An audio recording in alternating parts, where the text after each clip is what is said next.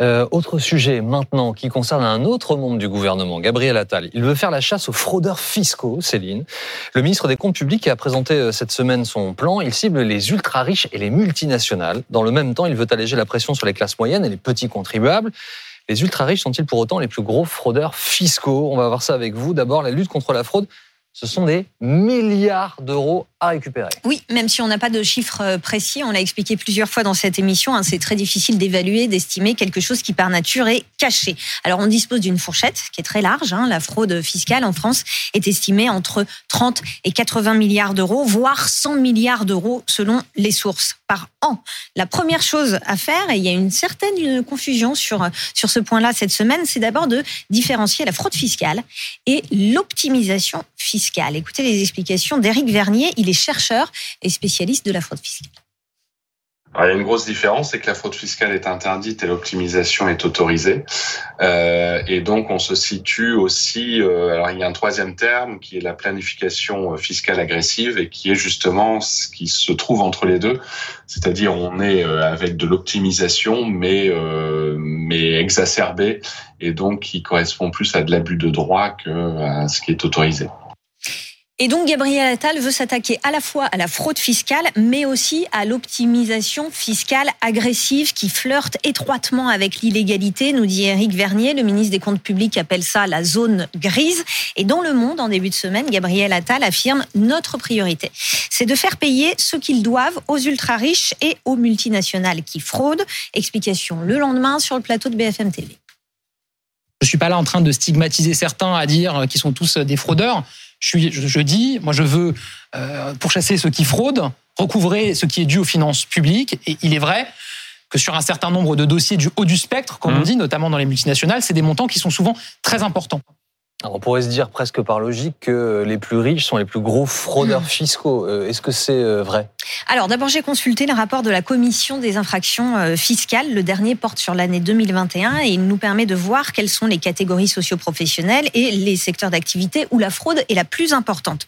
Comme les années précédentes, ce sont les dirigeants d'entreprises qui sont les plus gros fraudeurs en 2021 et sur les dossiers connus par cette commission. Donc c'est une partie de la fraude fiscale. Les patrons ont fraudé à hauteur de 16 millions d'euros sur un total de 80 millions d'euros de fraude détectée. Les dirigeants d'entreprise sont loin devant les professions libérales et les salariés. Parmi les secteurs euh, qui fraudent le plus, il y a le BTP, le gardiennage, l'immobilier, l'automobile, l'hôtellerie-restauration. Et enfin, on apprend que la fraude fiscale la plus répandue, la plus importante, c'est la fraude à la TVA. C'est ce qu'on peut lire dans ce rapport et c'est ce que souligne aussi Agnès Verdier-Molinier, directrice euh, de la Fondation IFRAP et auteur de l'ouvrage Où va notre argent? Une grosse partie, c'est de la fraude à la TVA. C'est pas du tout des gros patrimoines ou des multinationales qui font l'essentiel de la fraude fiscale. Et là, dans la présentation du plan, il y a quelque chose qui est un peu tronqué en réalité.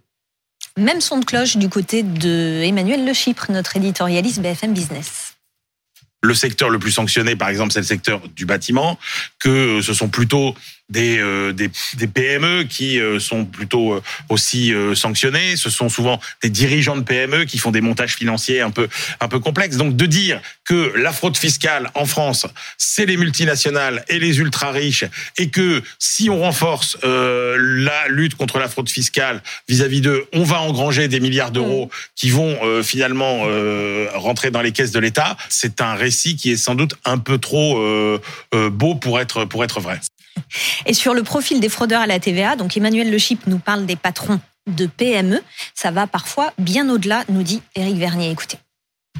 Ça va euh, de, de l'entreprise euh, avec euh, un chef d'entreprise qui aurait des, des dérives comportementales en quelque sorte jusqu'à des organisations criminelles qui justement organisent cette fraude de manière collective. Hein. Là, on est dans le, le crime organisé, donc on va jusqu'à jusqu'à ces sphères.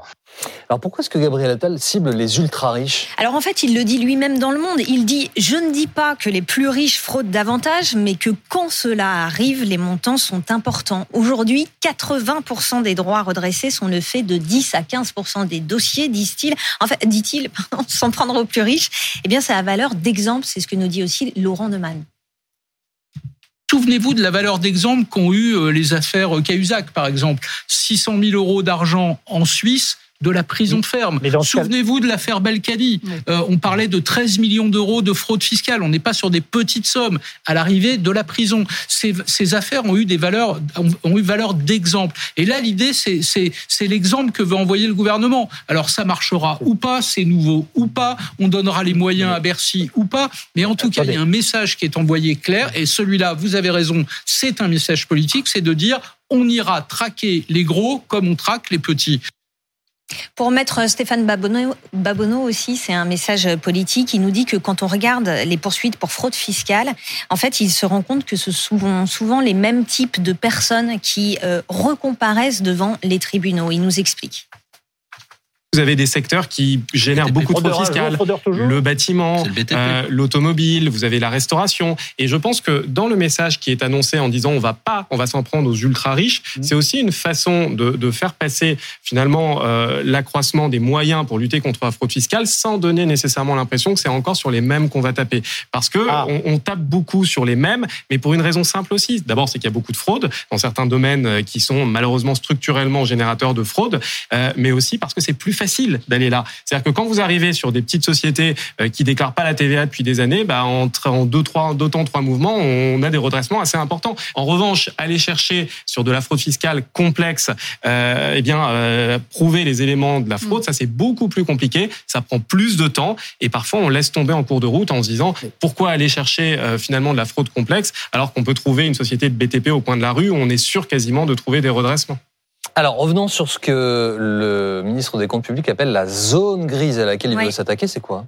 Alors, euh, on va voir ça avec Emmanuel Le Chiffre qui nous précise précisément. Voilà. Au moins, c'est bien précis, de quoi il s'agit. C'est vrai que les multinationales pratiquent euh, à grande échelle ce qu'on appelle l'optimisation fiscale. C'est l'utilisation parfois jusqu'à euh, la limite de l'honnêteté, euh, mais c'est euh, l'utilisation optimale de tous, finalement, les outils fiscaux à disponibilité des entreprises pour minimiser leurs factures fiscales. Même chose pour les ultra riches. Ils ont tous des bataillons d'avocats fiscalistes qui leur permettent d'optimiser finalement au mieux leur placement. Alors, c'est précis. Oui, c'est assez précis. Hein. Maintenant, est-ce que ce sont les plus riches et les multinationales qui se livrent à cette euh, optimisation fiscale parfois agressive? Écoutez la réponse d'Éric Vernet. C'est principalement euh, les multinationales, euh, puisque l'entreprise locale a quand même beaucoup plus de mal à partir sur des montages internationaux, même si ça existe. Euh, on a pu le voir euh, par le passé. Le problème de ces euh, de ces multinationales, c'est qu'elles ont effectivement à leur disposition d'excellents fiscalistes internationaux, d'excellents spécialistes de la finance internationale face finalement à ces à ces États qui sont parfois sans moyens. on parle aujourd'hui évidemment de la France, qui n'est pas euh, la moins bien dotée, mais qui euh, manque euh, cruellement de moyens. Mais on a d'autres États qui sont très très très très faibles par rapport à des multinationales très puissantes. Je pense à certains États africains qui finalement, contre parfois des quelques menus avantages, vont accepter que ces multinationales ne payent pas d'impôts sur le territoire. Et puis aussi certains États que l'on considère comme des paradis fiscaux et bancaires aujourd'hui, qui n'ont comme ressources que euh, que, justement euh, ces entreprises implantées euh, sur le plan bancaire sur le territoire. Donc, si nous revenons au début de nos échanges, Gabriel Attal a donc promis de s'attaquer aux ultra-riches et aux multinationales. Oui, alors son plan prévoit une hausse de 25% des contrôles fiscaux sur les gros patrimoines d'ici la fin du quinquennat, avec 1500 effectifs supplémentaires, un plan sans objectif chiffré. Alors, est-il à la hauteur, ce plan Écoutez la réponse d'Éric Bernier. Dans ce plan, je ne vois rien de nouveau, c'est-à-dire qu'il y a énormément de mesures qui existent déjà, et surtout, euh, c'est euh, assez récurrent ces annonces, et à chaque fois, finalement, l'effectivité est très très faible, c'est-à-dire que euh, les suites sont quasi inexistantes très souvent. Alors, ce qui a peut-être d'intéressant, c'est effectivement un peu plus de moyens humains dans la lutte contre la fraude fiscale, avec l'annonce d'un recrutement de 1500 agents, dont 100 spécialistes. Alors 100 spécialistes, il faudra les trouver, ça ne va pas être facile, hein. on connaît la difficulté pour recruter aujourd'hui, euh, et puis 100, ça sera de toute façon insuffisant compte tenu de la complexité, de la sophistication de ces montages.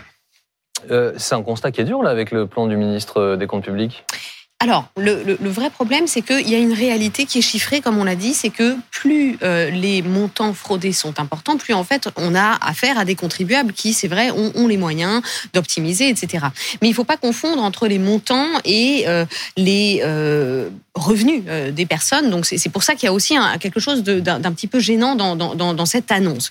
Et puis, il faut le dire aussi, c'est que cette optimisation, on ne peut pas uniquement la contrôler en France, parce que c'est une optimisation internationale qui est permise grâce à de l'évasion grâce au fait de pouvoir placer dans des États les plus offrants. Et ça, c'est complètement légal, c'est complètement constitutionnel, c'est dans les traités. Et donc, c'est pour ça qu'aujourd'hui, il y a des actions internationales qui sont menées par l'OCDE, qui sont menées par l'Union européenne, évidemment.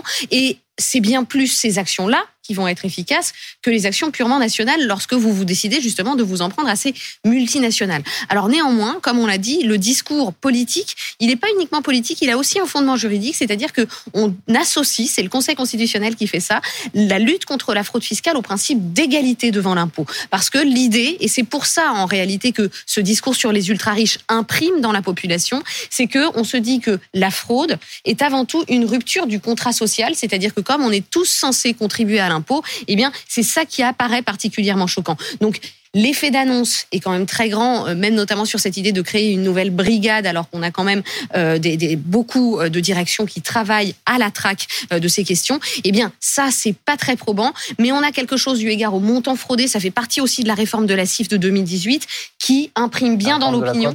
La, CIF, la commission des infractions fiscales, que dont le dont le rapport a été consulté par Céline justement, qui a été réformée en 2018, qui maintenant s'occupe des montants fraudés très importants. Et ça, ça imprime bien dans la population. Oui, c'est normal. Bah oui, justement, Amandine, comme tout est politique, pour euh, l'homme venu de Rothschild et son gouvernement présenté par l'opposition comme de droite au, service du capital, c'est une mesure euh, qui doit pouvoir porter politiquement.